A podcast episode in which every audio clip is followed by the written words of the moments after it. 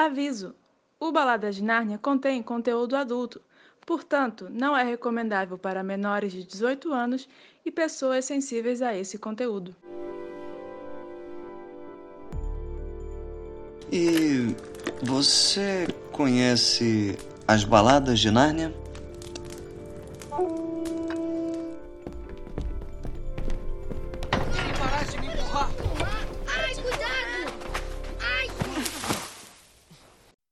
Estamos outra vez do lado de cá. Bem-vindos ao podcast Baladas de Nárnia, o podcast dedicado a analisar e enaltecer as crônicas de Nárnia e suas adaptações.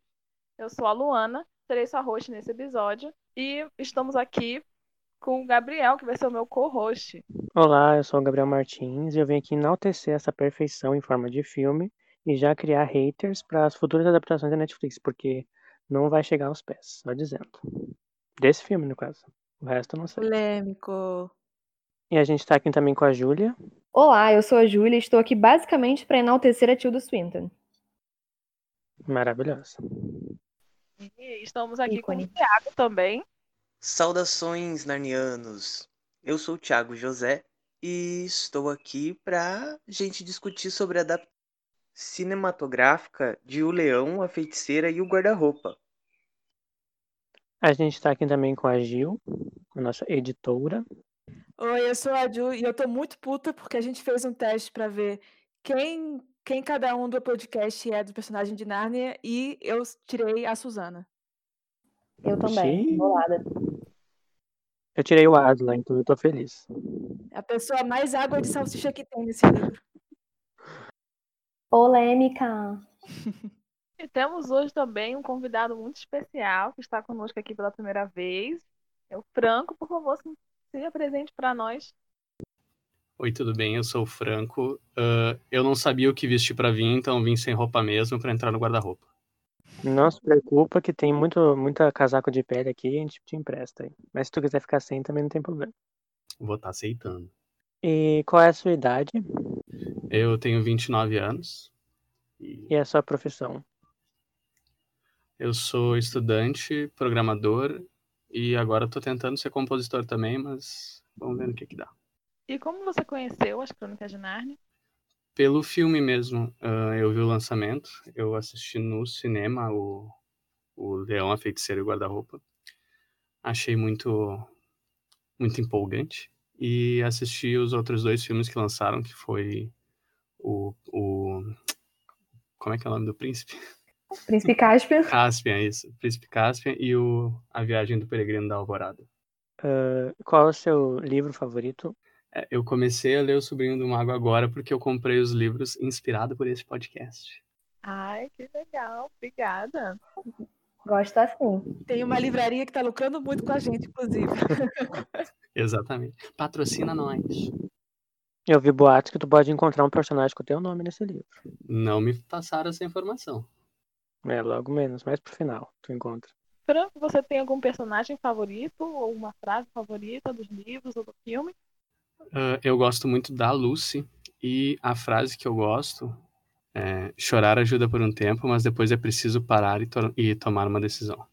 Ah, é maravilhoso. E é desse livro mesmo, do Leão Feiticeiro Guarda-Roupa. Gosto muito também. Feita a introdução do nosso convidado, então vamos agora falar sobre esse filme. O Leão, Feiticeiro Guarda-Roupa é um filme britânico-americano produzido pela Walden Media e pela Disney Pictures e lançado em 2005 do gênero de aventura e fantasia, baseado no livro O Leão, Feiticeiro Guarda-Roupa, o primeiro livro das Crônicas de Nárnia de C.S. Lewis, e se tornou o primeiro, o primeiro filme da franquia As Crônicas de Nárnia. O filme recebeu aí, então, um orçamento de 180 milhões de dólares e que se pagou muito bem com, um- com uma receita de 745 milhões de dólares. Lacrou muito esse filme. Justamente foi feito um trabalho de extrema qualidade na produção do filme, porque nem sempre um orçamento alto significa qualidade. E é um orçamento razoável ali, 180 milhões para um filme de, de um público grande, né? De um autor renomado. É, a gente tava vendo aqui e saiu mais caro que os livros, que os filmes de Harry Potter, né? Cada esse cada filme de Harry Potter saía uns 150 milhões, então eles investiram mais no, nas Crônicas de Nárnia do que a Warner investiu no Harry Potter. E ainda dá pra pensar que, tipo, esse era o primeiro filme ainda, eles já deram 180 milhões. Hum, Por exemplo, é mais comum começar com um orçamento mais baixo e aumentando conforme o sucesso da franquia. E Sim, aqui foi. A aposta alta, né? Uhum. É que também Né? essa já é a terceira adaptação desse livro, então já as pessoas já sabem que tem um público consolidado, principalmente para esse livro em específico. sim, já tinha um hype do Harry Potter, né? E também, é, normalmente, filme infantil, já o pessoal já espera muito dinheiro, né? Porque filme infantil você não só tem que comprar a entrada para criança que quer ver, mas os pais também, né? Então, é um, eles dão muito espaço para esse tipo de filme. Sim, um hype grande, não só de Harry Potter, mas também de Senhor dos Anéis, né? Que tinha recém lançado a trilogia. Verdade. E os efeitos especiais de Senhor dos Anéis abriu gancho para muitas ideias, né, de, de, de- no cinema.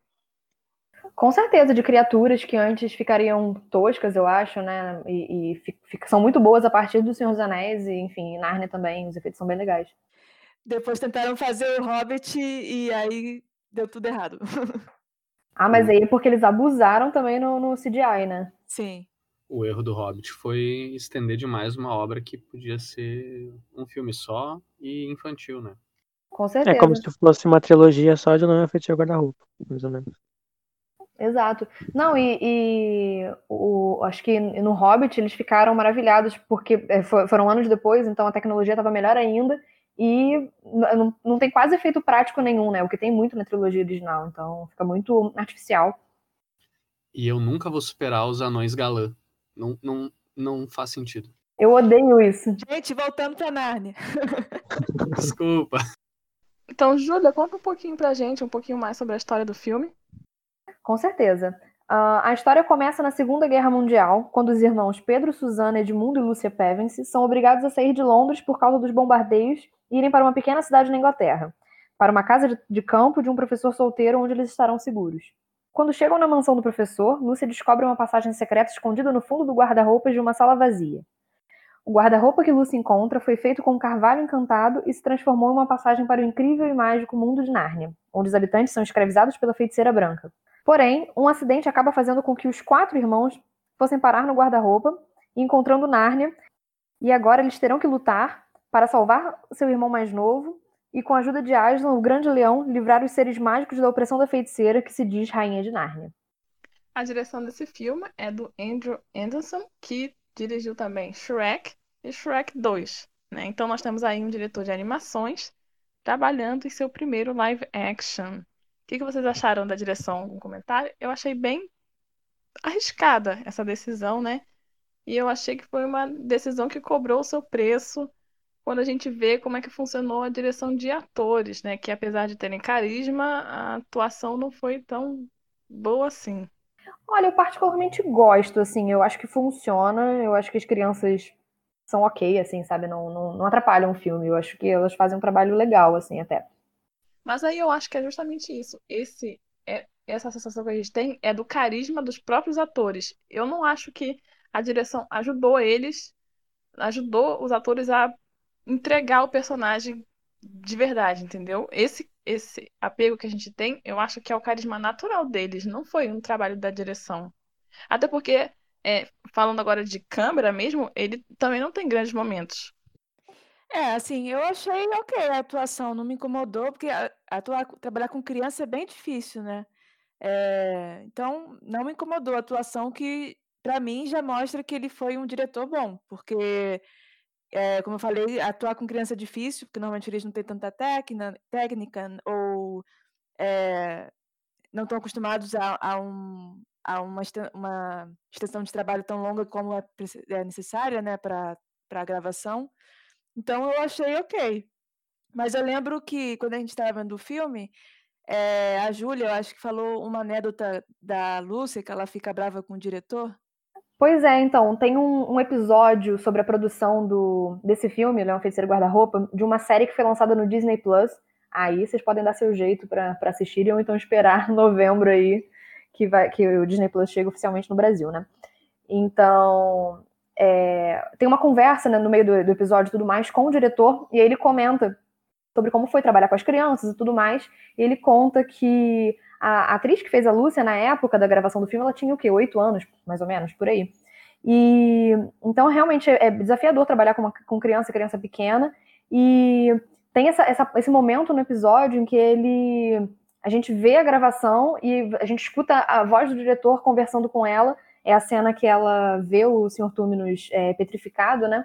E aí ele puxa a emoção para que ela chore e tudo mais.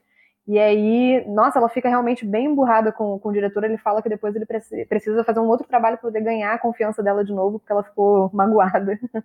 E tem também negócio de que como é, quando ela viu o cenário por primeira vez, não teve também, que vocês falaram? Tem aquela cena em que ela chega em Narnia a primeira vez, que ela tá bem deslumbrada, eles não deixaram ela ver o cenário do, da filmagem até chegar a cena que ela fosse gravar.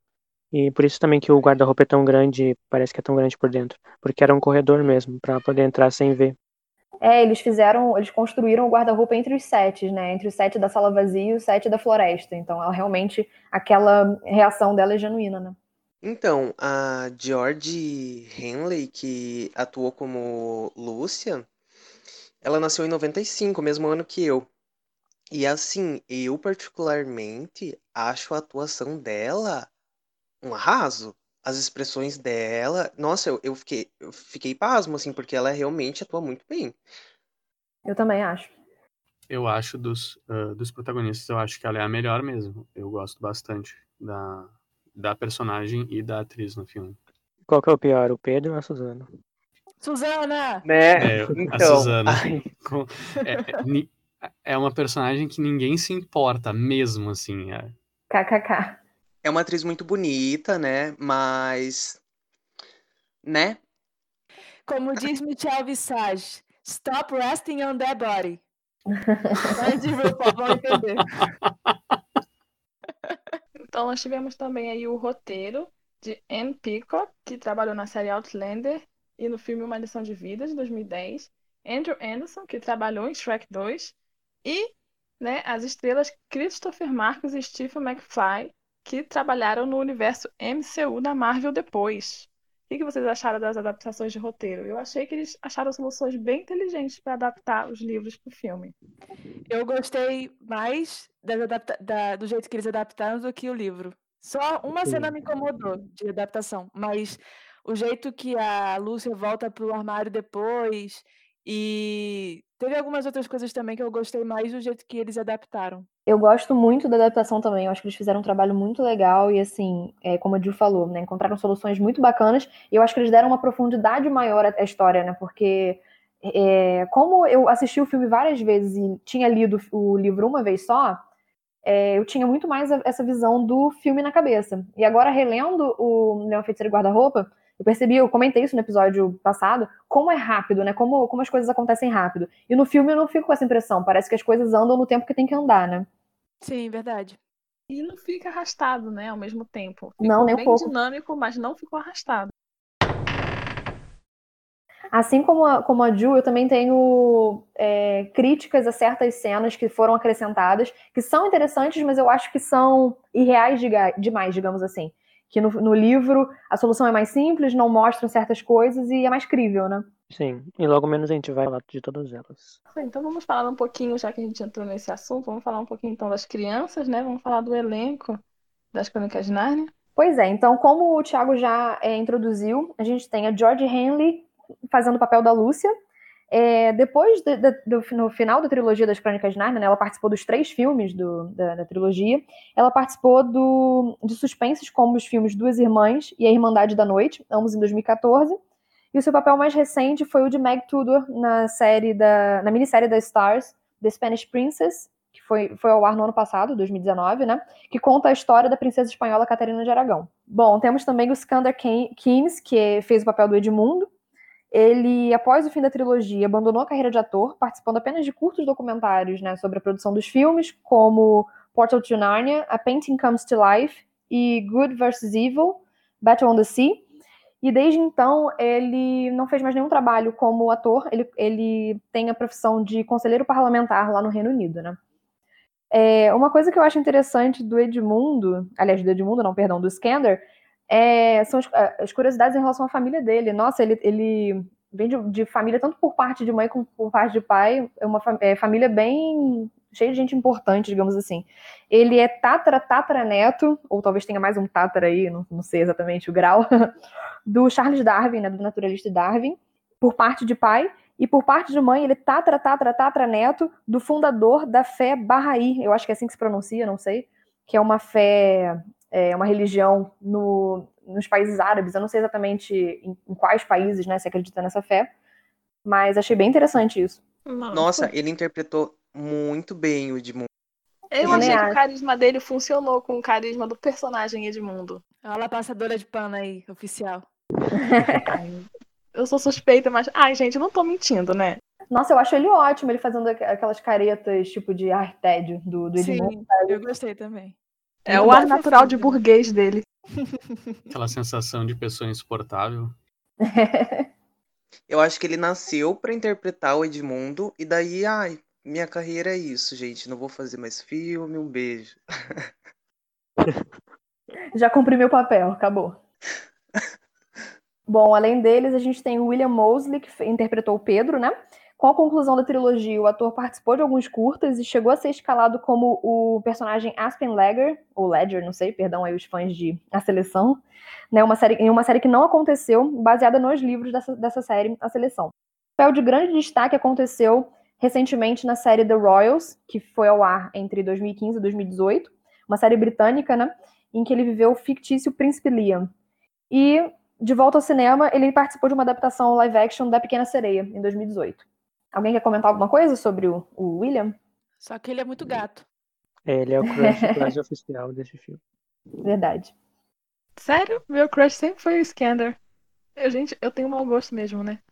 Ah, não, eu acho ele bonito também. Mas ele, é... Acho, é, ele é bonitinho, mas eu acho que é porque ele é muito padrão Sonserina. Branquelo com cabelo preto. Aí por isso que você gosta dele. Recebi aqui no ponto que a parte da produção também tem crush no Sr. Túminos, hein? Uh, bom, temos também a Anna Popplewell, que fez a Susana, criticada aqui, coitada. Ela fez parte do elenco da série de TV Rain, que foi ao ar entre 2013 e 2017. Essa série é bem popular até aqui no Brasil também, né? uma série de ficção histórica da CW, em que ela interpretou a personagem Lola. Ela esteve também na, na série baseada na franquia de games Halo, né, que foi lançada diretamente no YouTube. É, inclusive, acho que muita gente aqui do, da, da, nossa equipe, não sei o que vocês ouvintes pensam também, né? Mas é, eu, pelo menos, com certeza ia adorar que os, as quatro crianças, né, os quatro atores que interpretaram as crianças Pevensey, voltassem na, na adaptação da Netflix como eles mais velhos, né, na, na, naquele, entre aspas, epílogo do Leão Feiticeiro Guarda-Roupa. Sim, no meu remake são eles que estão. Porque eu já planejei toda a adaptação, né? A Netflix não me contratou, mas eu já planejei. E eles que fazem. eles que fazem os Pevensen grande. Eu acho que seria, seria icônico. Sim. Eu acho que se convidar, os três voltam. Eu acho que poderia acontecer se não fosse de mundo político, né? É. Ou deixa ele pra lá e traz os três e, tra... e faz outro pra ele. Ou faz deepfake. É. Ai, não, tem que ter o Skender. Não aceito se não tiver ele. Seria no mínimo fantástico, né? Pois é. Porque ele aparece para fazer as, as coisas relacionadas à produção do filme e tal. Ele fala bem da, nas entrevistas da série, então eu acho que ele voltaria para fazer sim. Eu acho que o único problema é que, ele, por exemplo, no especial da, da Disney Plus, ele não tava porque ele não conseguiu viajar porque ele mora no, no, na Inglaterra, né? E esse especial foi, foi filmado nos Estados Unidos. Ele não podia largar o serviço dele para ir lá filmar. Ele tem uma agenda é, mais fechada, né? Dependendo de onde fosse filmado essa série da Netflix, ele não poderia ir por causa disso. Agora vamos chegar na, na, na parte mais importante do elenco, né? Tilda Swinton, mozão, maravilhosa. Rainha, Pode Deusa entrar. Suprema. Única, única feiticeira branca possível. Netflix que lute rainha das nossas vidas. Pois bem, vamos seguir então. Tilda Swinton, que fez o papel da feiticeira branca. Bem, após a conclusão da, da trilogia, ela passou a colaborar com renomados cineastas como Wes Anderson, que é diretor de Moonrise Kingdom e, tudo, e Grande Hotel Budapeste, e o Bom Joe do Expresso do Amanhã, em 2013, e Okja. Inclusive ela aparece em Okja, né? Aí eu não consigo ver esse filme porque eu sei que tem um porco que sofre, eu, eu me recuso, porque eu sei que vai, vai me traumatizar. Nossa, eu adorei esse filme, É muito bom esse filme. mas é pesado. Bong Joon-ho também que ganhou o Oscar agora, né? De melhor filme por Sim. Parasita. Melhor diretor, melhor filme, melhor tudo, maravilhoso. Merecido. E a Tilda é tão maravilhosa que ela faz participação nos três filmes de Nárnia, mesmo não aparecendo nos livros depois seguintes. Quiseram trazer ela. né? Eu tenho críticas a, a isso, mas não por causa da atriz, obviamente, né? Por causa de escolhas, mas enfim. Além disso, ela participou também de grandes suspenses, como Precisamos Falar sobre o Kevin, em 2011, que pra mim, nossa, ela tá espetacular. Que filme maravilhoso. Nossa. Incrível, incrível essa mulher. E também o remake de Suspiria, em 2018. A atriz ainda teve tempo de aparecer também no, no universo da Marvel, né? É, como a Ancião, mestre do Doutor Estranho, tanto no filme solo do herói em 2016, quanto em Vingadores Ultimato em 2019. Temos também James McAvoy como o Sr. Túminos. Ah, após a sua aparição no primeiro filme, a carreira do ator decolou, especialmente ao pro- eh, protagonizar O Procurado em 2018, eita, 2008, ao lado de Angelina Jolie. Desde então, ele viveu a versão jovem do professor Charles Xavier na retomada da franquia dos X-Men, a partir de X-Men Primeira Classe em 2011. E Dennis, o homem com 23 personalidades de Fragmentado, em 2016, e Vidro, na continuação, em 2019. Ele participou ainda de It, capítulo 2, em 2019, onde viveu a versão adulta de Bill Den Denbrough. Eu falei certo? bro. Ah, tá. Perdão, que eu sou britânica, aquelas. Na ver- a versão adulta de Bill Denbrough. Seu papel mais recente foi o do Lord Asriel na série His Dark Materials, Fronteiras do Universo da HBO. Inclusive tá lindo nessa série, aquelas. Crush também, né? Bom, temos também o Jim Broadbent no papel do professor Kirk.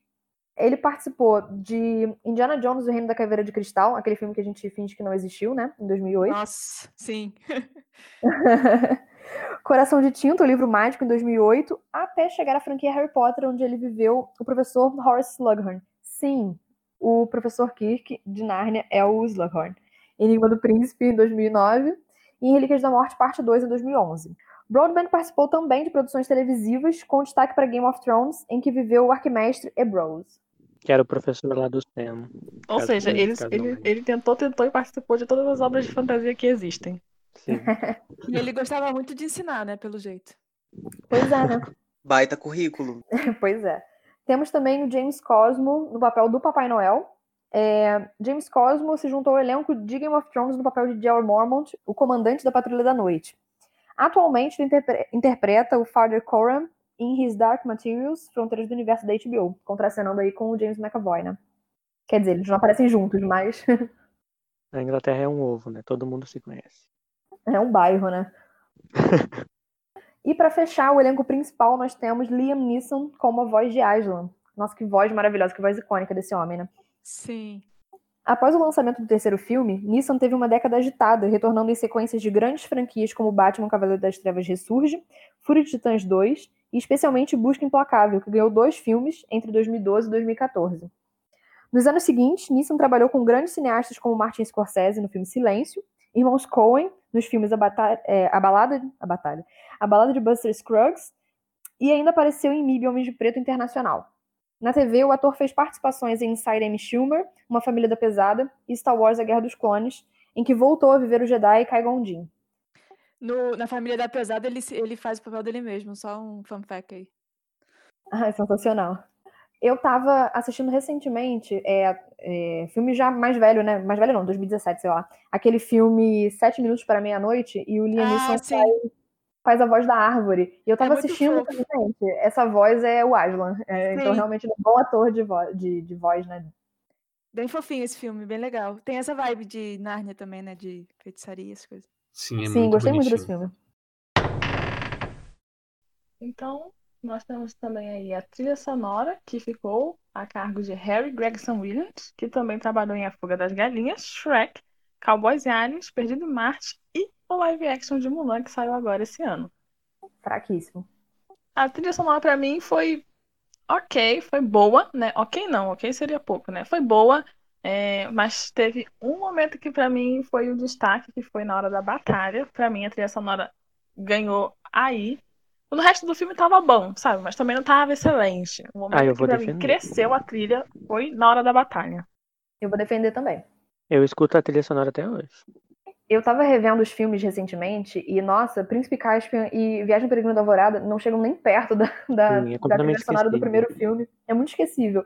Uhum. Inclusive, eu, tô, eu fiquei surpresa de saber que a trilha sonora era do Harry Gregson Williams, porque eu achei que ele fez um bom trabalho no, nesse filme, né, no Leão Feiticeiro Guarda-Roupa. Eu acho a trilha sonora marcante, eu gosto realmente da, das músicas, tanto as músicas cantadas quanto as, as instrumentais. Eu Uhum. acho que, realmente, como a Luana falou, a, a música da batalha é incrível, você realmente entra na, naquele momento, mas eu gosto muito da, da, da música que toca quando a Lúcia chega em Narnia pela primeira vez, quando as crianças chegam, acho muito legal, gosto bastante. É, não, não dá pra negar que o trabalho com trilha sonora em, por exemplo, Shrek e Cowboys e Aliens é, é muito bom. Cowboys e Aliens é um filme ruim, mas a trilha sonora é muito boa. E Shrek tem uma, uma trilha sonora que é, pra filme infantil, é, é bem acima. Aquela música É do Smash Bem Mouth. trabalhada, né? Isso, aquela música que é a música tema do Shrek, a, a banda só ficou conhecida por causa daquela, por causa do filme, assim. Eu acho até que talvez é, ele seja um bom escolhedor de faixas, né? Mas como compositor em si, não tão bom, né? Ele é bom de fazer playlist. É, até aí é, é um É um talento bom que DJ, eu então, é isso? A, fotografia e ficou por cargo aí de Donald McPhee, que foi diretor de fotografia também em O Predador, Moulin Rouge, que é um dos meus filmes favoritos, Peter Pan e Ender's Game. Ender's Game é muito bom. Gente, eu queria biscoitar um pouco a Jill sobre fotografia. Tu sabe dizer pra gente alguma coisa sobre fotografia, como que é, que é decidido? É, então, depende, né? Porque, por exemplo, alguns filmes, a fotografia, o diretor vai fazer junto com o diretor de fotografia, e em alguns outros filmes depende muito do diretor. Em alguns outros filmes, quem faz mais é a direção de foto, é o diretor de fotografia mesmo. É, eu suponho que tenha sido tudo gravado, a maioria das coisas em estúdio, né? É, ex- exceto, assim, os planos maiores, assim, que você vê que tem natureza Eles, e tal. Eles viajaram por um tempo também pra Nova Zelândia com os atores, mas foi bastante Uhum. no estúdio. Sim. Então, todo o design de luz eles fazem tudo antes, antes de gravar. Aí deixam, deixam tudo pronto para na hora de gravar ficar tudo bonitinho. E o estúdio é um ambiente controlado, né? Então, é- é, esse trabalho Sim. de, de iluminação, jogo de câmera, é mais tranquilo de ser feito no estúdio do que numa locação, né? Sim, sim. Então nós tivemos aí como diretor de arte Jules Cook, que antes foi o diretor, o assistente de diretor de arte na trilogia Matrix, né? E também trabalhou na trilogia do Senhor dos Anéis. Ou seja, de novo, estamos aí reciclando profissionais. Mas faz sentido reciclar, porque, como a Ju falou, né? Eles gravaram na Nova Zelândia, então ele, como diretor de arte do, do Senhor dos Anéis, que também foi gravado na Nova Zelândia, ele já devia ter uma boa noção loca- de locações que eles usaram e tal. E são locações bem parecidas, né? Que é tudo tipo descampado. Então, acho Sim. que faz sentido, assim, tem essa conversa. Com certeza. Inclusive, é, créditos aí também ao episódio da- do Disney Plus, né? Do, do seriado Prop Culture. É, a, a empresa que fez os, os, os modelos, né? Os props da, da- desse filme, as espadas, enfim, é, Adereços. Os adereços, exatamente, é uma empresa da Nova Zelândia também, que fez, trabalhou com o Senhor dos Anéis, e enfim. O figurino ficou então por conta de Isis Monsandri, que mandou super bem, eu adorei. Eu gosto também pra caramba. A maquiagem e os efeitos especiais das criaturas, efeitos práticos, ficaram por conta de Howard Berger, Tammy Lane, Greg Nicotero, que também foram reconhecidos pelas academias mundo afora pelo seu trabalho, né? De tão bem que eles mandaram. Nárnia tem Oscar e Harry Potter não, né? Eita! Lançou, Caraca. lançou a intriga e saiu, né? Coordenando essa galerinha aí dos efeitos especiais, ficou o engenheiro-chefe, Phil Edenbrook, que trabalhou em Ponte para Terabithia, esse filme que não é aclamado o suficiente. Esse Que filme faz que todo mundo chorar. a gente vai assistir Triste achando que vai demais. ser tipo um Nárnia e, e sai chorando, né? Pesadíssimo. A pessoa chora um rio, né? Nossa, nem fale. E aí, o diretor técnico dos efeitos visuais, né, que coordenou a galerinha de efeitos, foi o Tony Abjur também, que trabalhou em Matrix, Harry Potter e 007 Operação Skyfall. Ele basicamente teve quase todos os Harry Potter. Ordem da Fênix, Enigma do Príncipe e As Relíquias da Morte, parte 1 e 2. É ele que a gente tem que culpar, galera, cara. Brincadeira. Tudo culpa dele. Quer dizer, ele manda bem aqui pra mandar mal em Harry Potter. É isso. Disney pagou melhor, né? Mas os efeitos especiais desse filme de Nárnia, eles envelheceram bem, né? Sim, eu achei. É que aqui acho que ele foi mais, melhor bem pago daí. Ele tava mais contente. Quer dizer, Warner mão de vaca. Mas perdeu. Em 2006, o, o filme foi indicado para três nomeações do Oscar de melhor efeito visual, melhores efeitos visuais. Ele foi indicado, melhor mixagem de som e melhor maquiagem. Esse último ele venceu. Ah, foi indicado para o Globo de Ouro de melhor canção original e melhor trilha sonora. Esse último também ele venceu, a melhor trilha sonora. Só uma perguntinha em relação ao Globo de Ouro. Alguém sabe qual é a- melhor canção original que foi indicada? Qual foi a canção? É, isso que eu ia perguntar pra vocês que escutam sempre a. É, é a main title que chama, que tá lá. Agora, qual é, também não sei. Não deve Ah, ser sim. aquela. Can't Take It In? É, acho que é, pode ser. É da. Na... Como é que é o nome dela? Isis. Não é Isis. Ah, eu não sei o nome. Ah, Alanis Morissette, acho. Ah, não, essa, essa não é. eu Acho que não é Can't Take It In, não. Eu acho que é, é a segunda que toca nos créditos, a da É. Alanis Morissette. Enfim. Inclusive, aí, para os críticos, viu, Luana, aquelas da, da, da trilha sonora, ganhou o Globo de Ouro, hein? Não quero falar nada, não. Não, mas eu não sou crítica. É que assim, eh, houve momentos tão melhores que podia ter sido melhor, entendeu? Saquei, saquei. Em 2006 também foi indicado no BAFTA do Reino Unido ah, pelo melhor figurino, melhor efeitos especiais e visuais e melhor maquiagem. Melhor maquiagem ele venceu e foi indicado também no MTV Movie Awards como melhor vilão ou vilã e venceu também. Acho que melhor maquiagem e, e coisa é só mais pelo. Principalmente pelo cabelo maravilhoso da Tilda, como feiticeira branca. É, só, só a Tilda deve ter, ter conquistado esse e de melhor vilã, né? Porque ela tem tipo umas cinco perucas diferentes e todas são incríveis. Conferi aqui e a música que foi que recebeu a indicação foi realmente a da Alanis Morissette, mas não é a Can, é Can't Take It In, que essa não é dela. É a música Wonderkind. Que tocou em que momento do filme? Acho que nos Toca nos créditos, né? É, acho que é é a segunda mesmo dos créditos. Ah, então é realmente boa. Ah, eu, eu prefiro tão, tão, tão mais a, a Can't Take It In. Fiquei decepcionada. Tá vendo, Júlia? Não é que eu sou crítica. Tem músicas mais memoráveis. KKK. Eu queria só aproveitar para falar em relação aos efeitos especiais, né? Que, enfim, tiveram indicações de, é, em prêmios importantes e tudo mais. E eu queria comentar como o Aslan é bonito, né, no, nesse filme. Sim. E, nossa, pisou no Rei Leão aquelas. Ele esmurra muito o Rei Leão de 2019. Sim, Rei Leão quem? Sim. Pisou muito no live action que não é live action do Rei, do Ele Rei tem, Leão. muito, ele tem muita expressão, assim, muito emotivo, assim. Demais, ele é muito expressivo. E, inclusive, é, como eu comentei, é, revendo né, os outros dois filmes, eu acho que decai muito. O Aslan é muito mais bonito na- no Leão Feiticeiro Guarda-Roupa, né? Muito mais bem feito, muito- parece muito Sim. mais um leão mesmo do que nos outros dois. O do terceiro parece que tem um filtro estranho nele, assim, meio borrado. Ele é meio estranho mesmo. E nesse primeiro filme, apesar de ser muito bem feito, Dona Disney, né, com esse live action de Rei Leão, o fato do leão ter expressões de verdade, né, não prejudicou em nada a experiência e, pelo contrário, tornou a experiência muito mais agradável. Demais, nossa. Mas o que, que vocês acharam dessa, dessa coisa do Aslan ser um leão de quatro patas e não um leão humanoide que nem. que nem Graças a sugerido? Deus. Eu acho que seria ridículo ver um leão andando assim, tipo, duas Ah. patas. Seria cômico. Insira de novo aquela ilustração aí dele andando com as Mas mãos. vocês não, não viram o live Cômico action? não, né? Trágico.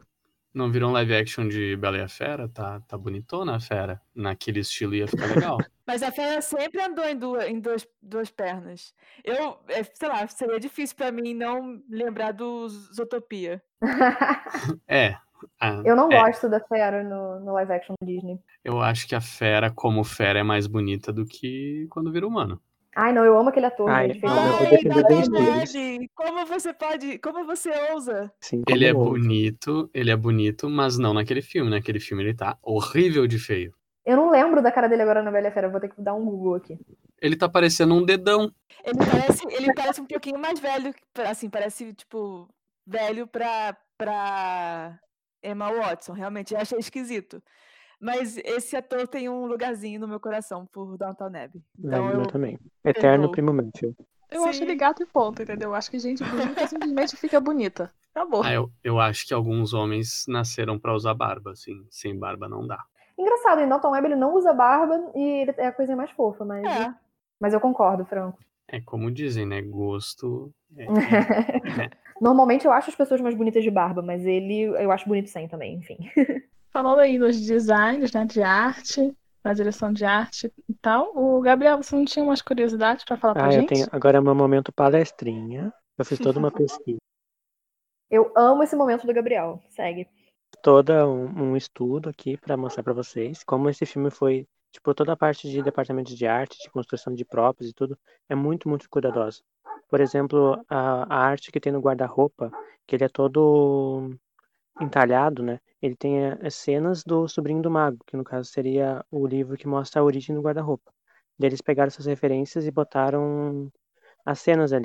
Eu amo esse cuidado que, que eles têm com esses detalhes que são, assim, mínimos, né? A gente não, teoricamente, nem percebe vendo o filme, não, não faz tanta diferença, mas faz toda a diferença no fim das contas, né? Sim, alguns exemplos, por exemplo, por exemplo, ah, tem ilustração ali que eu botei a foto para vocês verem. Depois vai estar também no para os ouvintes verem. Tem entalhe com a árvore mesmo, que foi feito o guarda-roupa. Tem a, a, a feiticeira branca em- sentada no, no canto ali embaixo quando ela está transformada em pedra. Tem o pluma, tem a- o jardim, tem aquela, aquela, aquele pássaro lá que a gente falou. Tem a maçã, tem os anéis, tem os, os lagos também de, do bosque. Tudo ele, tudo bem detalhado. E outra curiosidade interessante é que não tem uma cena que quando eles vão falar com o professor, que dá um foco num, tipo um potinho que guarda fumo do, do, do cachimbo dele. E o pote é no formato de uma maçã prateada, que essa maçã prateada aparece também no Sobrinho do Mago, que é o livro que, que o professor aparece, né, como protagonista. E além de ser uma maçã prateada, ela tem umas uns entalhe também, que tem um, um, Pegasus, no caso, que seria o Pluma. Isso é, é- mostra que quem tá, faz... quem tá por trás dessa, dessas cenas realmente leu a obra e se interessou, né? Não, não só jogou coisas. Sim. Com certeza. Aliás, uma coisa que eu acho que a gente não comentou, eu não sei se a gente vai comentar mais pra frente, é que o Douglas Gresham, que é o enteado do C.S. Lewis, né, que a gente já comentou nos episódios anteriores, ele é um dos produtores desse filme, né? Sim, tiveram que, tiveram que convencer ele bastante para trazer de novo essa adapta- adaptação, porque ele não tinha gostado muito das anteriores, né, audiovisual no caso. E como ele- ele- eles trouxeram tipo uma tecnologia que seria uma tecnologia suficiente para trazer de uma forma realista e, e bem feita, eles conseguiram convencer ele. Ou talvez seja os 180 milhões de dólares, né? Muitos zeros no cheque faz a, faz a mágica.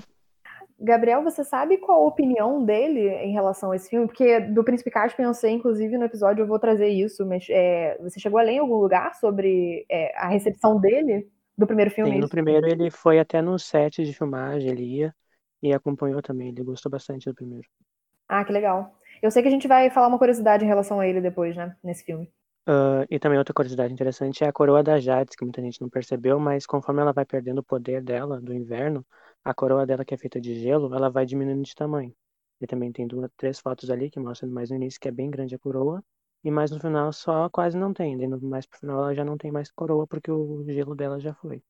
E outra coisa interessante é o cabelo da Jades, né? Que ele é bem, bem peculiar, porque ele parece um ah, armado para trás, assim, meio Marge Simpson.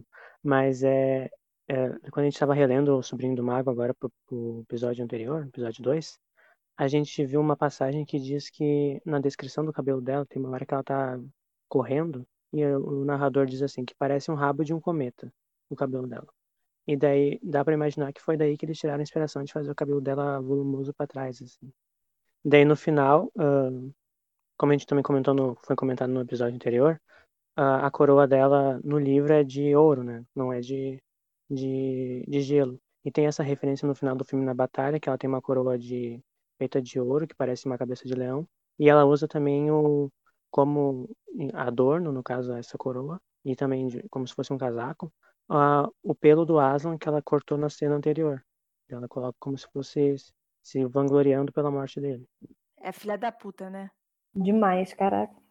Não à toa ganhou o prêmio de melhor, melhor vilã, né? Hum, e também agora a parte mais interessante. Agora é onde o Gabriel brilha. Não, esse momento, quando a gente descobriu, quando o Gabriel Sim. contou pra gente, nossa, foi assim, explodiu cabeças. Eu só descobri agora, depois de 15 anos, depois de ter olhado mil vezes esse filme. Mas ah, no livro, o Sr. Tumnus diz que ele tem medo da feiticeira, porque ela, por isso que ele obedece a ela. né? Ele também ele menciona que ele tem medo que ela pode serrar os chifres dele se ele não obedecer. E no filme isso acontece. Não é falado, mas se tu parar aí, durante o filme e prestar atenção no Sr. Tumnus, tem toda uma trajetória de história do chifre dele. Por exemplo, no início, ele tá com o chifre normal, assim, pontudinho. Daí depois que ele é capturado, mostra o chifre dele cortado na metade, assim. E no final do filme, que tem mais a, a parte da redenção, tipo, não poderia ser como se fosse ah, marcas da guerra, no caso. Ele ganha uma, tipo, uma prótesezinha, assim, uma prótese, de, com uma, uma a- no caso, o chifre dele fica pontudinho de novo com uma extensão de metal. Como se fosse um prêmio, no caso, por ele ter passado por tudo que passou. E daí ele volta a ter o chifre completo. O arco do chifre do Sr. Túmulos, incrível. Sim, tem até, até arco de redenção. É, eu acho muito bonito isso, o diretor que faz isso, de, de mostrar sem, sem falar, sem verbalizar no filme, sabe? Sim. Eu acho incrível isso também, inclusive porque, como o Gabriel falou, essa passagem da, dessa fala do Sr. Túmulos de que ele te- tinha medo de que a feiticeira serrasse os chifres dele, isso não é mencionado no, no filme, então não- não- eles não teriam por que nem colocar isso, mas eles colocaram É um, esse é um eggzinho, né? Uhum. E por último, uma, uma curiosidade bem interessante do, do departamento de arte é os tronos dos Pevensey. Eles têm, na, na parte de cima deles, na cabeceira, digamos, tem um, um entalhe de um, com um objeto. De cada, cada trono tem um objeto referente ao seu dono. No caso, a Lúcia tem o, o, o frasco do, da suco do, da flor, Flor de, de fogo, fogo. que é que traz de volta, a, tipo, cura a pessoa. E no da Suzana tem um- o berrante dela, o do Pedro tem a espada também, que eles ganharam de Natal, do Papai Noel. E como o Edmundo não ganhou um, um presente, né, de Natal, o dele, eu também eu achava, eu já tinha visto essa parte, já tinha visto faz um tempo já. Mas eu achava que o do Edmundo era só uma espada comum, assim, só pra botar, pra não ter nada, para não deixar vazio o trono dele. Mas o dele, eu achei uma foto que mostra mais ampliado, é uma, uma espada quebrando o cetro da feiticeira, que no caso representa a cena que ele ataca ela e ele quebra. Daí mostra essa parte dele quebrando o cetro como representante do, do trono dele. Realmente, o nível de detalhes é absurdo. Inclusive, tem no, nos comentários em áudio né, do, do DVD do, do filme é, as crianças comentando, né, os atores comentando sobre como eles ficavam maravilhados com o nível de, de detalhes, né, de, de é, coisas ornamentadas que ficavam dentro das barracas do acampamento, por exemplo, né, e, e que, assim, ninguém no filme, que está assistindo ao filme vai, vai perceber aquilo, mas mesmo assim o cuidado estava lá, estava feito, né, e é crível para quem está gravando, né. As coroas também dos Pevens, elas têm, a, a das meninas no caso, ela é, são como se fosse guirlanda de flores, né? E elas são feitas de ouro. A, do, a, do, a da Suzana e a do Pedro é feita de ouro e a do, do Edmundo e da Lúcia é feita de prata. E a dos meninos também, é, em vez de ser flores, são folhas de carvalho. Isso também remete a uma passagem do Sobrinho do Mago, né? Que a gente comentou no, no episódio 1, no episódio 2.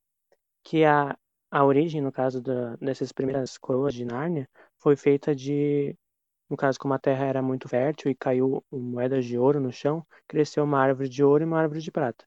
E daí os, os animais lá, eles pegaram as folhas e as árvores e torceram como se fosse uh, a parte de ferra, ferraria, uma coisa assim, sabe? Uh, e, e, moldaram as folhas e as flores para fazer as coroas do, do rei Franco e da rainha Helena. Eu mesmo. e agora sobre a produção do filme, tem algumas, alguns fun facts, que também eu peguei tudo do, do áudio comentário do, do filme que tem no DVD.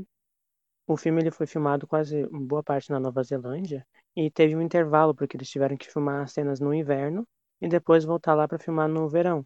E daí, só que como teve esse intervalo de tempo, os atores cresceram um pouco. O Edmundo, por exemplo, o ator, ele cresceu 15 centímetros nesse período e eles tiveram um trabalhão extra na, na pós-produção para tentar amenizar para não parecer que ele tá tão maior assim na diferença de cena, né? Porque não foi gravado cronologicamente. Uhum. Eu tenho uma curiosidade interessante sobre, sobre os atores né, na produção do filme e tudo mais, que também nesse episódio do Disney Plus, a, a atriz que fez a Susana, a Ana, ela comenta que teve uma cena que o, o ator que fez o Edmundo, ele não, não, não esteve presente, né, e tudo mais, e aí precisavam fazer uma gravação, né, das pernas da, do Edmundo subindo a escada, né, naquela cena do, do esconde, né, e aí, como ele não estava presente, e ela era mais ou menos da altura dele, ela colocou o figurino dele para baixo, né, a bermudinha dele e as, as meias, e aí ela que gravou. E ele, quando descobriu, ficou putaço. Ficou, caraca, não acredito que você, você fez as minhas pernas no filme. Ela foi tipo a dubla dele rapidamente, porque ele já tinha ido pra casa. Sim, sim. E outra curiosidade interessante que a gente falou do Douglas Gresham, que é o anteado do C.S. Lewis, que aquela voz que tem no rádio, na hora que eles estão conversando com a Lúcia na, na cama, que ela fala que os lençóis pinicam e tal, daí o Pedro tá escutando o rádio. Daí no original aquela voz é do, do anteado do Lewis.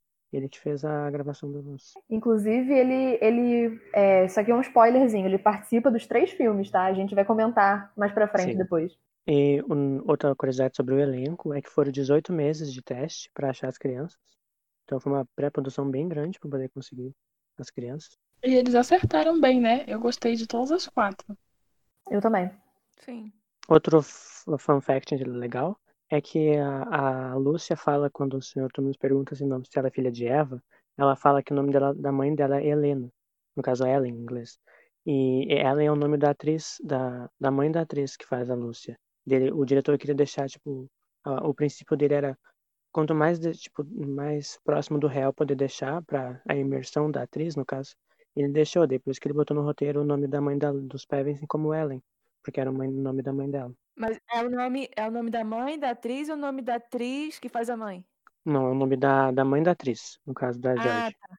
E até- e é quase uma, é tudo em família também, porque a, a Lúcia, quando tá grande, quem faz é a irmã da Georgia Helen.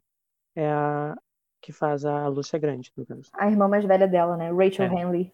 Ah, outra coisa interessante é que os lobos, quando eles, eles, eles ah, intercalavam cena de CGI com lobo e aqueles cachorros que acho que é husky. Só que Uhum. os cachorros, eles, eles eram, como são cachorros, no caso, muito amigáveis e tal, eles não paravam de balançar o rabo. E lobo não, Oh. não faz isso. E daí eles tiveram que remover digitalmente os rabos dos lobos, dos cachorros tudo, e fazer rabo de CGI, pra ele não se mexer. Gente, esse fun fact mais fofo que tem. Posso falar um fun fact da minha vida que não tem a ver com. Narnia, mas tem a ver com cães lobos? eu conheci dois cães que foram usados em Game of Thrones. Como assim? Não, Eu fiz aquele tour, aquele tour do Game of Thrones na, na Irlanda do Norte. sim. E aí, é, tipo, no meio do passeio, o cara que fez, que era o, tipo adestrador e tudo mais, ele, ele levou os dois cães. Eu vou mandar depois a foto pra vocês. Ah, ele levou dois cães que fizeram, na verdade, os, os lo- lobos filhotes, né? Porque depois Uhum. eram muito grandes, então era CGI sempre. Muito lindo, nossa. Que massa! Ah, outra, outra fun fact sobre dublagem, no caso do, no, no caso ah, a atuação de voz, ahn, no, tem aquela piadinha do, do cavalo do Edmundo, né, que ele fala que o nome dele é Philip. E isso é por causa que o dublador, no caso dele, no original, se chamava Philip também, que é o gerente de produção do filme. Eles eram, essa foi uma piada meio que feita de última hora. Eles precisavam de alguém para fazer a voz do Philip e chamaram o gerente de produção mesmo e botaram ali e fizeram. Inclusive, quero fazer um comentário sobre isso. Eu sempre, sempre não, mas eu tinha pensado é, em relação a isso, que eu achava genial o nome do cavalo ser Philip, porque a origem do nome Philip, né, Felipe em português, é amigo de cavalos, que gosta de cavalos. Então eu pensava, nossa, que legal eles terem colocado exatamente esse nome no cavalo, mas não, só foi uma coincidência mesmo, né?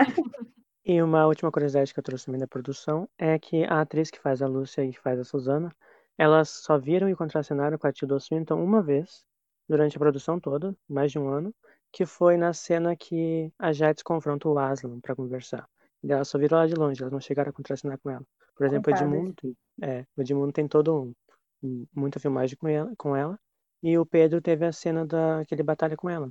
Ele teve a chance de conhecer ela bem. Já as meninas quase praticamente não conheceram ela, só viram ela de vista. Imagina que triste, né? Você tá no mesmo filme que Tilda Swinton e não poder conversar com ela. Sim. Né? Agora a gente vai falar das ada- da adaptação do filme comparado com o livro, né? É, por exemplo, aquela sequência inicial onde aparecem o bombardeio do- dos aviões alemães, é, que tem toda essa sequência que no livro não, não tem. E depois é interessante que eles usam essa sequência no final, né? Na parte da guerra. Achei isso bem legal. Sim, é verdade. Sim. O diretor falou que ele queria trazer um contraste mesmo. Acho que vocês também comentaram no episódio anterior que eles saíram de uma guerra para entrar em outra guerra. Era bem esse, esse Sim. contraste que ele queria dar. Por isso que ele Eu- iniciou a- cena com bomba- com bombardeio. Eu até fiquei bem surpresa que no livro não tem nenhuma relutância, muita relutância, né, da, do Pedro e da Suzana em relação a se envolverem nessa treta toda e tudo mais, como tem no filme, né? No filme eles ficam, nossa, não, a gente fugiu de uma guerra, a gente vai entrar em outra, como assim? E no livro eles não nem pensam muito nisso, né? E eu gostei muito dessa noção do filme pra apresentar a personalidade de cada, de cada irmão, né?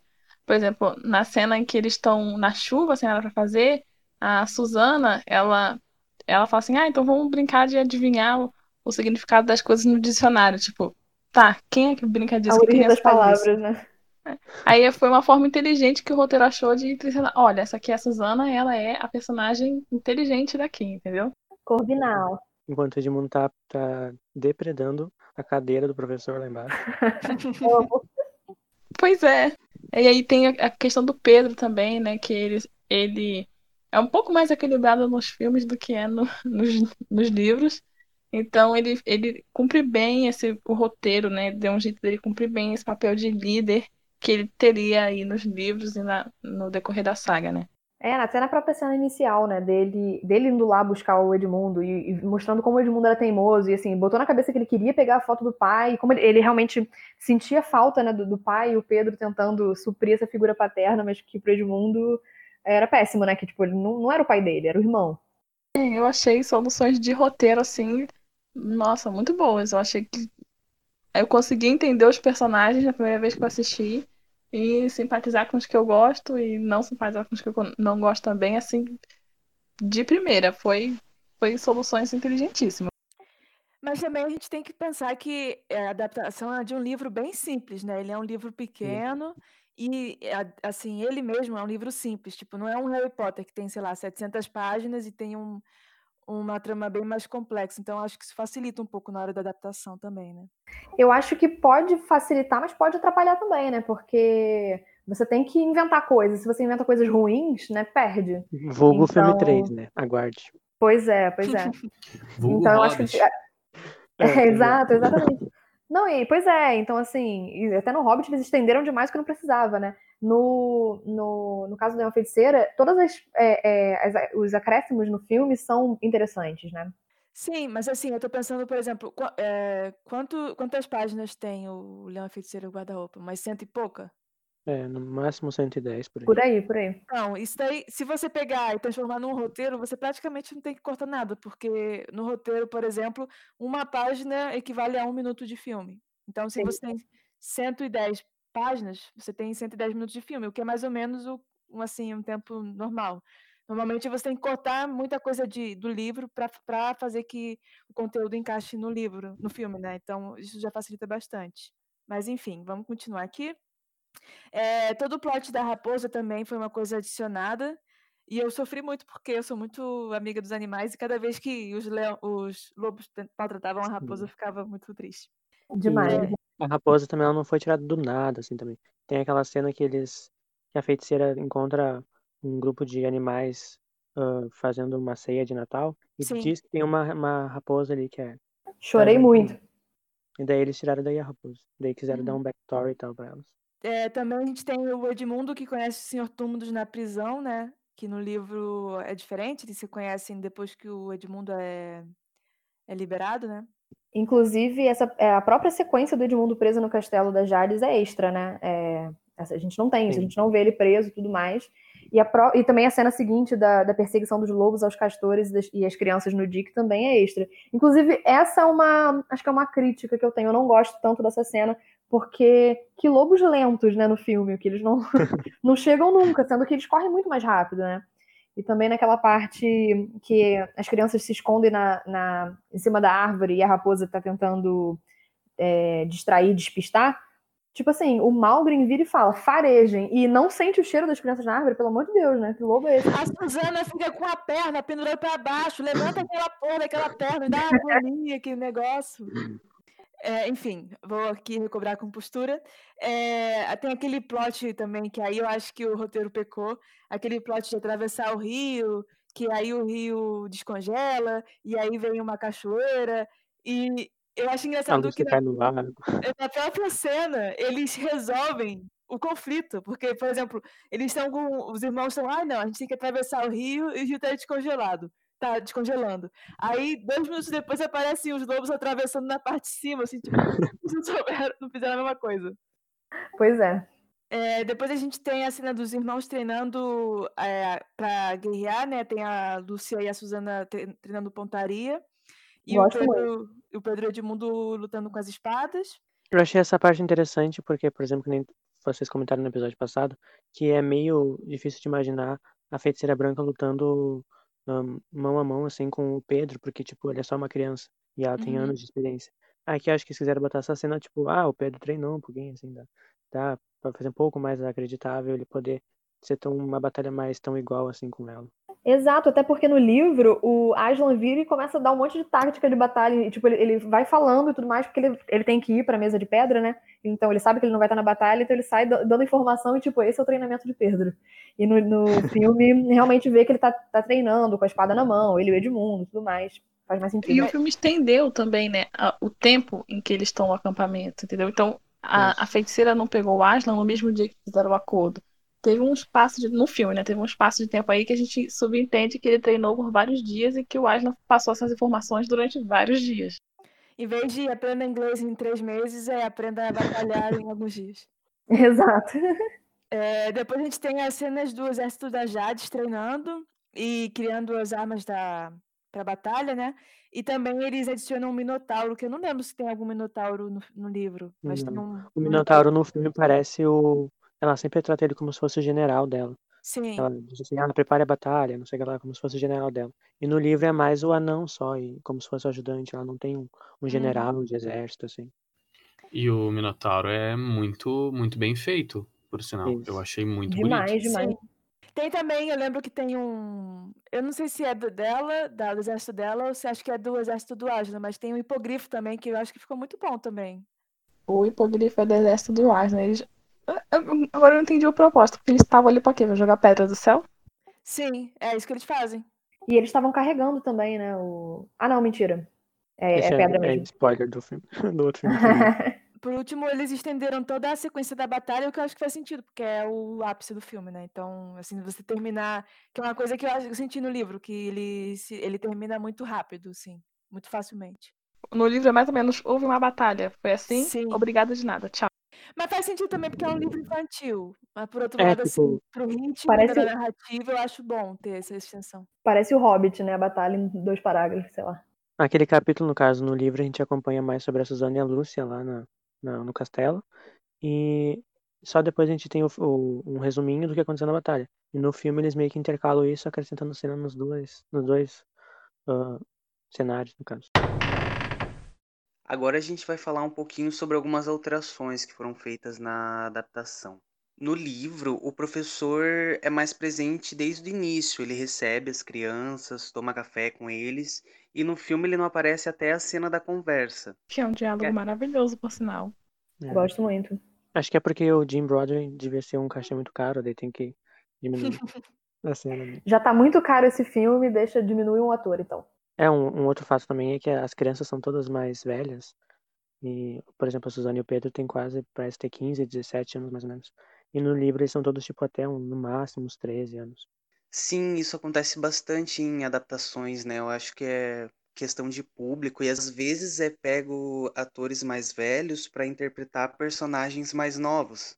Sim, é Até comum. ficar mais crível, né? É, no caso, seriam crianças que deveriam ser líderes, então ficar um pouquinho mais velho faz sentido. Não, e pra produção também, né? Porque é mais fácil você é, dirigir um ator mais velho também. E também tem menos preocupações, por exemplo, o Pedro e a Suzana não, provavelmente não tinham que estar estudando, coisa assim. A Lúcia e o Edmundo deviam ter tutores e tal, nessa época que eles ficavam na Nova Zelândia. Ter todo um outro rolê para organizar.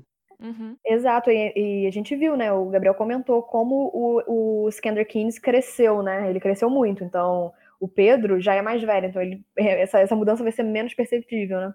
Também muda o motivo das indas e vindas da descoberta da- do guarda-roupa que leva até Nárnia.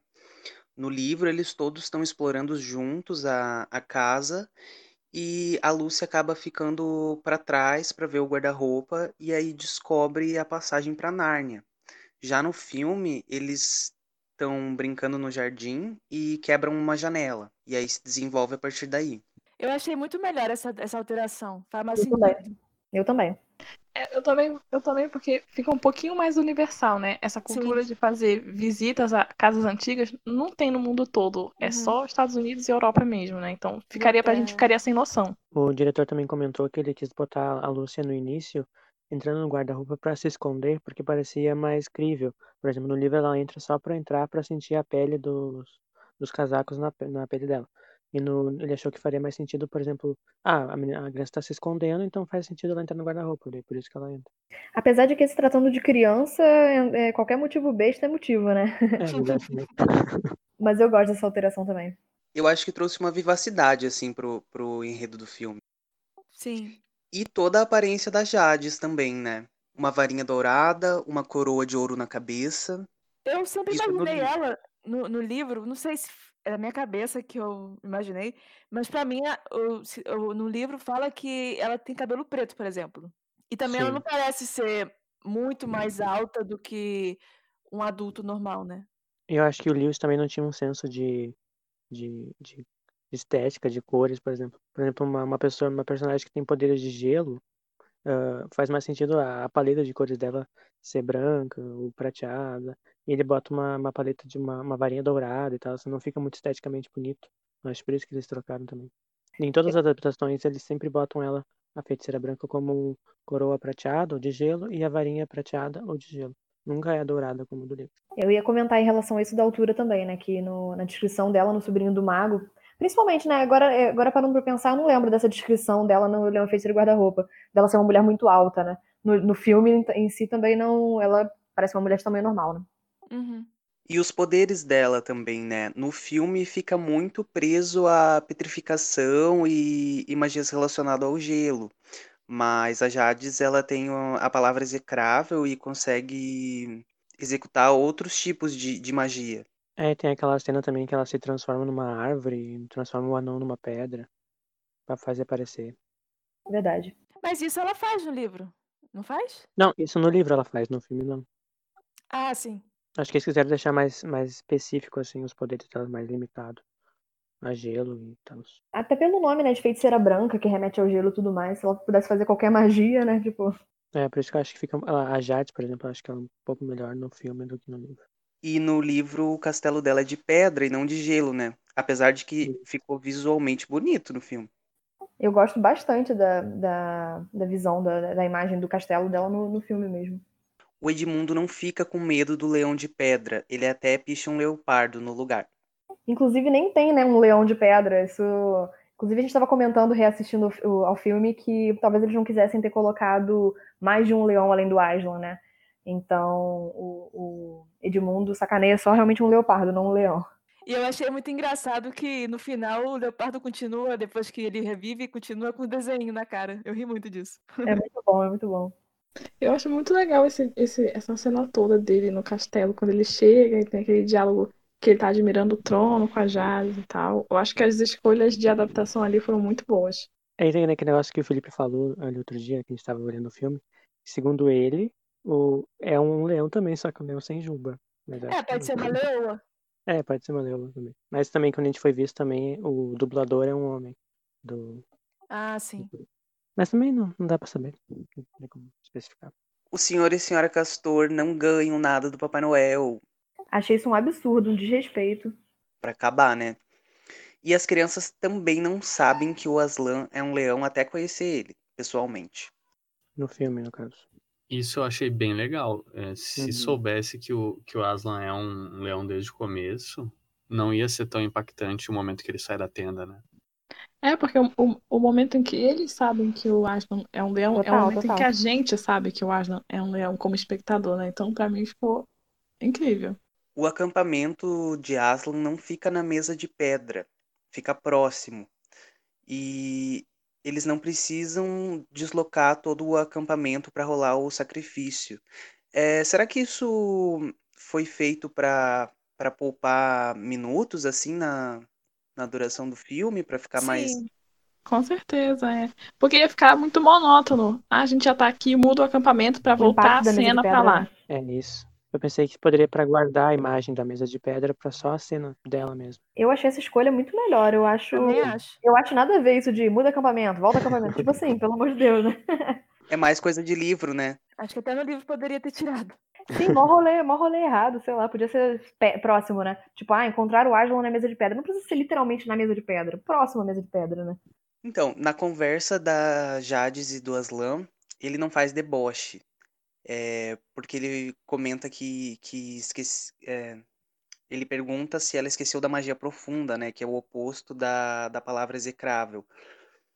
E no fim a feiticeira também não sai correndo de medo dele é quando ele dá aquele rugido dele, anunciando sua chegada na, na batalha.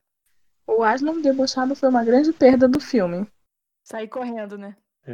Inclusive, eu acho, apesar de gostar do- no livro dela sair correndo, eu acho muito legal a, a cara de, de. Eita, botei, me botei no meu lugar, sabe? Da Tilda, da feiticeira branca, nessa cena, quando ele dá o rugidão, tipo, coloca ela no lugar dela rapidinho. Mas eu acho que ainda deixa ela com um pouco de dignidade, eu acho. Tipo, ela saindo correndo, assim. que Nem, que É, que total, ela faz total. na BBC, ela sai correndo gritando. Fica um pouco meio. Perde um pouco o Caricato. personagem. Assim, É, é. fica muito caricato, parece coisa de desenho. É, o, o Aslan no filme, ele não tem tanto senso de humor, né, quanto o do livro. Porque, pô, no livro é debochadíssimo. Eu adoro essa cena dele debochado. Eu comentei isso no episódio anterior. E assim, apesar de eu gostar da, da cena no filme, no filme ele fica ofendido, né? Tipo assim, ah, como ousa, tipo, perguntar, como ousa dizer que eu não lembro? Eu tava lá, tipo, quando foi fundado. Tipo, É, mas eu acho que eles fizeram essa escolha pra deixar o Aslan mais elegante, né? Mais. com certeza, com certeza. No filme também não há menções ao Imperador Além do Mar. Eu acho isso muito bom, porque quando eu li o livro eu fiquei mega confusa. Então, se você não vai explicar, então não fala sobre ele, porque você vai deixar a pessoa confusa. Eu acho que ficaria, a longo prazo, pensando, sentiria falta, no caso. Se fosse adaptar todos os livros, eh, e depois chegasse do nada, assim. hum, E se tivesse desde o início essas, essas menções ao imperador, como tem no livro, acho que ficaria um pouco mais, mais crível, assim. Mas, como não foi pensado assim a longo prazo também, no, no caso teve só três filmes, não fez muita diferença mesmo. E no filme o Aslan também não brinca de pega-pega com a Susana e a Lúcia depois de ressuscitar. Ai, gente, imagina ter um Aslan pra brincar de de pega-pega. Imagina o Liam Neeson brincando de pega-pega. Não consigo. Ai, gente, eu posso dizer que eu gostei dessa escolha. Eu não, Sim, eu também. não imagino o Aslan dos filmes fazendo isso. Ou que nem na ilustração, ele tá brincando de pega-pega e as meninas estão com arcos de flores rodando em volta. Bem lúdico. Bem E cirandeira. ele tá em pé, né? Mas é que a, a Susana e a Lúcia, elas estavam horrorizadas, né? Aí, certo, no livro foi inserido isso pra pra ter um momento um pouco de. de. Descontração. É, Eu acho que tem coisas que ficam melhores na imaginação do que vendo exatamente, né? Eu lembro, agora eu não vou me lembrar em que parte foi, mas tem em alguns livros de Harry Potter tem uma parte que eles comemoram alguma coisa e aí na descrição era e Hermione estava sambando. tipo assim, Ah, ela faz uma dança escocesa. A giga eu escocesa. é. amo demais. é a Mas- ginga escocesa, gente. Mas imagina ver isso no, no, no filme, não ia ter, não ia ter como, sabe? É, até ler é meio estranho, né? Uma ginga escocesa. Mas acho que na, na tradução não usa, tipo, sambando, a palavra sambando, não? Acho que não. Não Ai, eu tenho isso na minha cabeça, assim, tão claro, que pena. Meu headcanon. Hermione na Sapucaí. Amo. O gigante de Rumba Catamal só aparece de fundo, não, não aprofunda muito o plot dele. Eu achei que seria legal eles terem adaptado É, a- eu também o acho. arco de- dele. Também acho. Porque ele ajuda bastante também na batalha, né? Sim. Sim, pô, é um fucking gigante, né? Tipo, né? Mas acho que também já tava caro o filme, né? Resolveram não, não extrapolar o É, orçamento. pode ser isso. Pois é, e para finalizar esse tópico, a cena da festa pós-coroação, que foi deletada, ela, ela foi gravada, mas não foi inserida no filme final, é isso? Isso. Porque a gente também descobriu recentemente que o primeiro filme tem uma versão estendida, que é super raríssima de achar. Foi só no Blu-ray, no primeiro Blu-ray que saiu, lá em 2005, e não tem arquivo disso em lugar nenhum. Nem legalmente, nem ilegalmente. Caramba! Dá pra encontrar as cenas deletadas, mas É. o filme, versão Mas a- estendida, a- não, né? ainda assim tem cena deletada que tem a descrição dela, que eu achei a descrição de todas elas, que a gente não acha nem foto disso, nada. É a Disney fazendo bem o trabalho de barrar a pirataria e não perder o seu precioso dinheiro. Mais ou menos, porque Mulan eu baixei no dia que saiu. Mim também.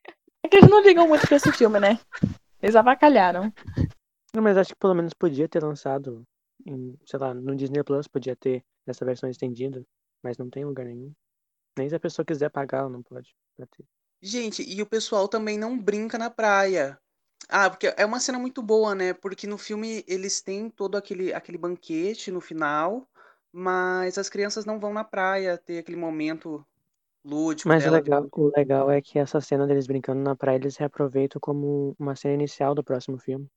Eles se adaptam e botam lá. Fica bem legal também. A gente só focou mais na, no que foi acrescentado e que foi mudado, porque esse filme, no geral, é muito fiel ao livro, assim. É muito. Se se ficasse dizendo exatamente tudo que foi fiel, não ficaria meio redundante, porque a gente já tem o episódio do livro, né? E é esse filme dos mais fiéis, no caso da, da trilogia toda. A gente focou só nas mudanças e, na, e nas coisas acrescentadas. Sim, é uma adaptação muito boa. E como a Gil tinha comentado, é um livro curto com uma escrita resumida e de fácil discernimento. Então, para adaptar, e, é, isso ajudou, né? Sim, sim. Muito bem, então agora vamos passar para as nossas considerações finais. Então, Gabriel, pra gente, o que você tem a dizer sobre o filme como um todo? Quais são suas cenas favoritas? Você tem algum comentário para acrescentar? Ah, eu, eu diria assim que é, é difícil escolher uma cena favorita, mas eu gosto muito da cena da coroação e a cena da, da primeira vez que a Lúcia vai em Nárnia, assim. Eu acho que são uma das, das melhores, das mais bem feitas. E toda a cena dela também com o Sr. Tumnus, toda a interação deles, acho que é muito bem pensada, assim. Acho que muito por parte do James McAvoy, que é um bom ator, mas é muito bem Até melhor, assim, em muitos aspectos, é, várias cenas são melhores do que são no, no próprio livro. Eu acho que isso é um, um mérito, assim, que é pouco, pouco filme de adaptação, assim, tu pode dizer assim, ah, é tão bom ou melhor que o próprio livro. Isso foi um trabalho muito bem feito, assim, no, no geral. É, eu concordo. Eu particularmente adoro esse livro, até esse filme, até pelo fator nostalgia, né? Eu fui uma dessas pessoas que foi o público-alvo do filme. Eu cresci em um lar extremamente cristão, com pais muito religiosos. Então, poucas coisas de fantasia eu pude adquirir, né? E esse foi uma, esse foi um dos dos, de- dos filmes que eu não precisei assistir escondido ou assistir na casa de alguém. Então eu podia assistir quantas vezes eu quisesse. Então eu adoro esse filme. Eu acho que lendo agora e vendo agora como adaptação foram escolhas bastante inteligentes. Eu gosto muito. A minha cena favorita com certeza é a cena da batalha, porque pra mim é quando o filme cresce bastante, né? E os personagens a gente vê por que, que aqueles personagens foram parar ali. Então, pra mim, o propósito dos personagens estavam ali. E pra mim toda a sequência da batalha é incrível. A trilha sonora tá impecável, as crianças estão bem, a coreografia questionável, mas a gente deixa passar, né? Lu, você havia comentado que assistiu no cinema com sua mãe e foi tipo uma surpresa pra você? Foi isso, não foi? Eu assisti com meus pais e aí eles gostaram porque nessa época, nos anos 2000, gente, foram tempos difíceis, entendeu? Eles, quem era muito religioso, as pessoas, os ouvintes podem comentar sobre isso depois. É, tava rolando todo aquele o início, né, do que vemos que acontece hoje em dia, né? Então tava rolando todo aquele papo de que a é, fantasia e alta, alta fantasia, principalmente, né, era coisa do diabo. É, Xuxa com pacto com Satanás. Quem não lembra daquela história de que se virasse o disco da Xuxa ao contrário, tocasse, sei lá, um negócio assim, ia ter músicas pra diabo, essas coisas, né? Vocês estão ligados. mas a Xuxa é assustadora. Só um parênteses sobre a Xuxa. Eu acho que ela virou a nossa piada interna, que nem essa estação sempre comenta do Sandy Júnior. A gente tá toda hora comentando em todos os episódios sobre a Xuxa. Isso aí, isso aí, ícone. Inclusive, aprove- aproveitando isso, é realmente, né, nos anos 2000, a- a- o papo era realmente esse, né? Eu lembro criança da banda Rouge e a Ah, galera sim. falando, a galera falando da, de que eles também tinham feito pacto com o diabo, por isso que o, elas, né? É, por isso o sucesso tinha sido tão grande e que a música sererreira era uma, sei lá, uma invocação, um troço assim. É, é, rolava esses papos que hoje em dia aumentaram demais e viraram até terra plana, né? A gente não cortou mal pela raiz e tamo no que tamo. Uma pena, né? Gente, mas o pessoal ia até em programa de auditório tocar vinil ao contrário. então, é, assim, para mim, assim, as Crônicas Nárnia foi um, um, grande alívio, assim, porque eu fui uma das pessoas que era o público-alvo do filme, né? Que foi um pouco mais é, amigável, apesar de ter elementos de fantasia, foi um pouco mais amigável para a família, abre muitas aspas, tradicional, fecha muitas aspas, cristã né? Então esse filme, para mim, o fator nostalgia dele é muito, muito incrível e eu tenho um carinho muito especial por ele. E você, Franco, o que tu achou do filme, assim, no geral? Eu sei que tu não leu o livro, mas como não tem como a comparar, mas como tu acha do, do filme como obra sozinho? Então, eu acho que eu gosto muito mais dele agora, uh, depois que eu assisti depois de adulto, do que gostava quando era criança. Eu gostei quando eu era criança, mas não me, não me pegou tanto assim. Uh, depois que eu assisti depois de adulto, eu eu me apeguei um pouco mais, eu achei o, o filme um pouco mais, mais bonitinho, um pouco mais envolvente. Eu tenho um fraco por crianças. E tem criança no filme, eu tô gostando. Eu, Olha, eu, isso aí saiu meio errado, conserta isso aí. Eu gosto de criança. Eu, eu gosto de criança, acho criança uma coisa fofa. Uh, e por causa disso, eu acho que justamente por causa desse dessa delicadeza que o filme tem com, com mostrar o ponto de vista das crianças uh, me pega bastante agora, sabe? Quando eu era jovem, isso não não eu não prestava muita atenção nisso. E tanto que minha cena preferida é quando a Lúcia encontra o guarda-roupa e, e entra nele, né? Toda essa todo o desenvolvimento dessa cena me eu, eu acho um trabalho muito muito bom, muito bonito, sabe? É isto, gente. Aí o nosso ponto aqui tá dizendo que é para enaltecer o senhor Castor por, por ela. Quem será o ponto, né? Ninguém sabe agora.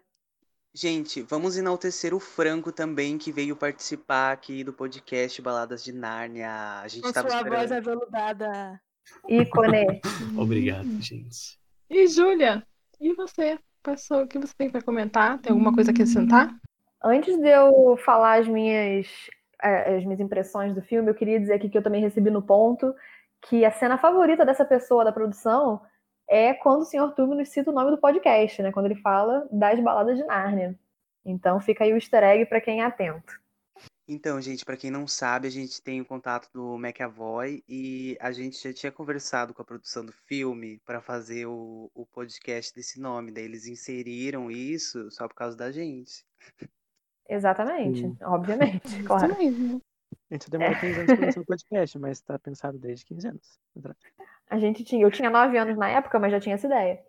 Eu acho que melhor a gente inserir um negocinho um pouquinho mais dark, não é mesmo? A gente viajou no tempo, nós, nós que na verdade não éramos nós, éramos da produção, e a gente viu o futuro que na verdade estaríamos nós aqui agora. Até porque é uma fala que não tem no livro, né? É uma fala só do filme. Bom, mas então, é, as minhas impressões sobre o filme, eu acho uma adaptação incrível, como eu já falei, né, durante esse episódio, acho uma adaptação incrível. É, como eu também disse, eu prefiro o filme ao livro, apesar de gostar muito do livro. Prefiro o filme ao livro. Eu acho a criação de mundo sensacional, o backstory da, né, o backstory não, mas assim, a, a, eles abrangem, né, mostram um pouco da, deles em Londres antes de irem para casa do professor. Acho isso muito legal. É, gosto muito do cuidado da produção, como a gente comentou aqui, é, com os detalhes do filme, né? Essa, o arco do, do, do, do, do chifrinho do, do Sr. Túminos, nossa, genial muito cuidado, assim, eles têm muito cuidado, muito, muito capricho com o filme e, né, muito carinho, acho muito legal isso. E é isso, basicamente. Eu acho que os atores estão bem, tá todo mundo combinando bem no, no, no papel. Enfim, é isso. E, Tiago, você? Tem algum comentário para fazer? É, eu fiquei falando, inserindo comentários no, nos comentários finais do, dos outros participantes, mas tudo bem, né, gente? Eu acredito que é uma adaptação muito boa do livro, porque tem algum, algumas fanbases de saga que ficam órfãos pelo trabalho porco da produção e do roteiro. Eu vou mencionar Eragon, porque assim, que filme é esse do Eragon, gente? Eles tiram o, o que é o menino gato, que é, um- que é um personagem chave em toda a trama. Mas enfim, é uma adaptação muito boa. E a minha cena favorita, eu gosto muito de todas as cenas do Aslan, porque o Aslan é maravilhoso e, e no filme ele ficou muito bem feito. Mas eu gosto muito das cenas que aparecem as dríades, que são aquelas guardiãs da floresta, é, aparecendo com pétalas flutuantes para trazer mensagens. É, isso foi uma adaptação também que o filme fez que a gente não mencionou, né? Que a, a Lúcia e a Susana avisam que. Eu não lembro direito que vai ter guerra, O Aslan assim. morreu. Ah, avisa que o Aslan morreu. Isso, é. Que a Aslan morreu pela, pela floresta e tal, né? Pelo vento, Uhum. assim. É, no livro ninguém, ninguém fica sabendo, né? Tanto que o Aslan volta, eles, os meninos nem sabiam que ele tinha, que ele tinha ido. É. E Jill, você como a nossa integrante aí que veio através desse filme, na verdade, né? O que que você tem a comentar? É, eu gostei bastante do filme. Eu também gostei mais do filme do que do livro. Eu gostei muito das adaptações. Eu, ao contrário de Franco, não gosto de criança. Mas, por incrível que pareça, eu gostei mais das crianças do que dos adultos. Não assim, da Tilda, óbvio. Mas, por exemplo, o Edmundo e a Lúcia são os personagens que eu mais gostei do filme. É, eu achei a Lúcia muito fofinha, inclusive queria apertar ela.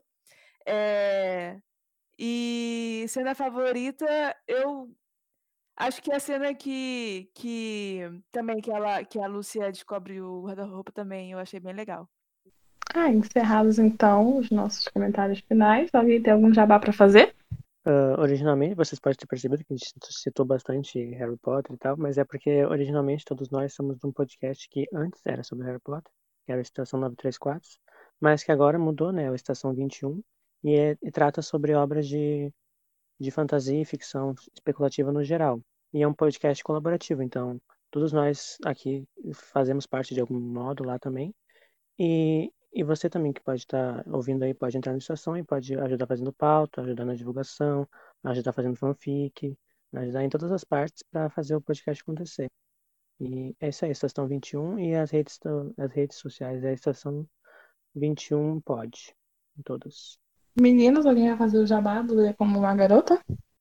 Estação também tem um podcast que nasceu dele também, que é Leia com uma Garota, que ele foca é, em leituras. Ele é um livro de um clube de livro de, de livros escritos somente por mulheres e a- a- as, as pessoas que gravam também são só mulheres. Então é bem interessante esse projeto. E se você quiser é, acessar o projeto e ver posts do que, que eles estão lendo agora, o, as redes é lcug.pod. Tem- no Facebook.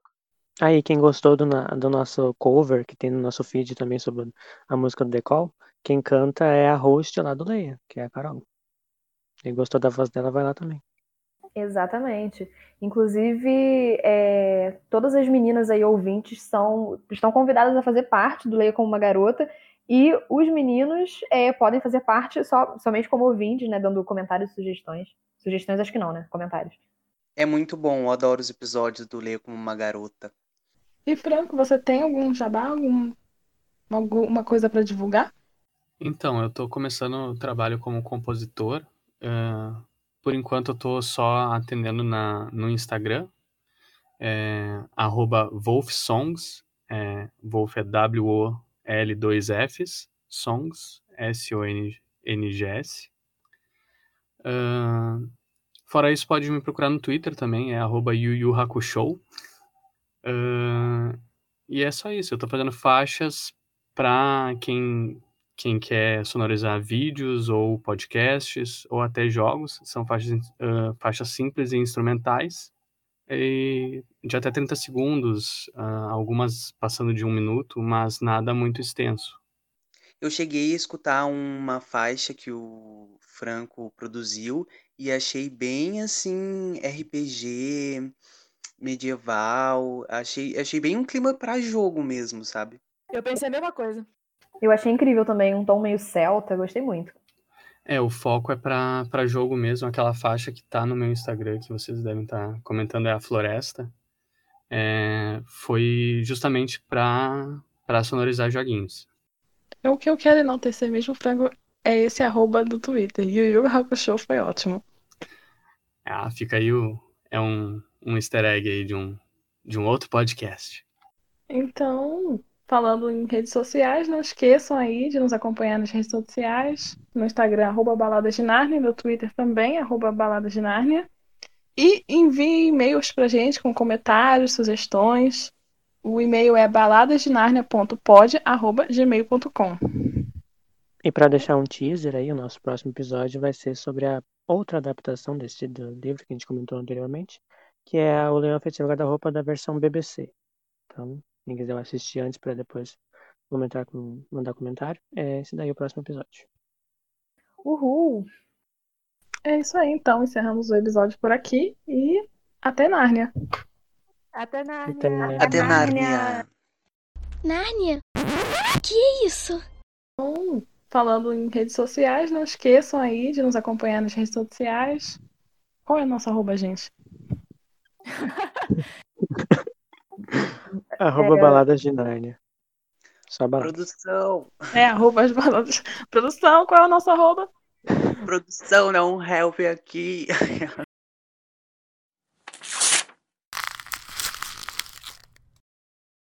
Gente, os nossos episódios agora estão com muito pouco é, blooper. Pois é, estamos, estamos muito sérios profissionais. Temos que começar Tu a falar pode botar, tu pode botar meia hora de falando mal do Doutor Estranho. Eu falo as piadas e ninguém ri, aquelas. Aquela que faz piada ruim e culpa os outros.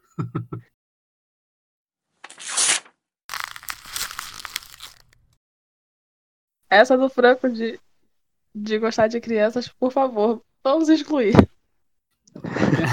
É, saiu meio errado, né? Não sei se eu vou excluir. Que horror. Eu só falei porque eu sou tipo aquele tio que fica babando, sabe? Tipo, com o sobrinho. Continua ruim. Ai, gente, que horror. Eu sou muito inocente. Que horror. Não acredito. Está terminado.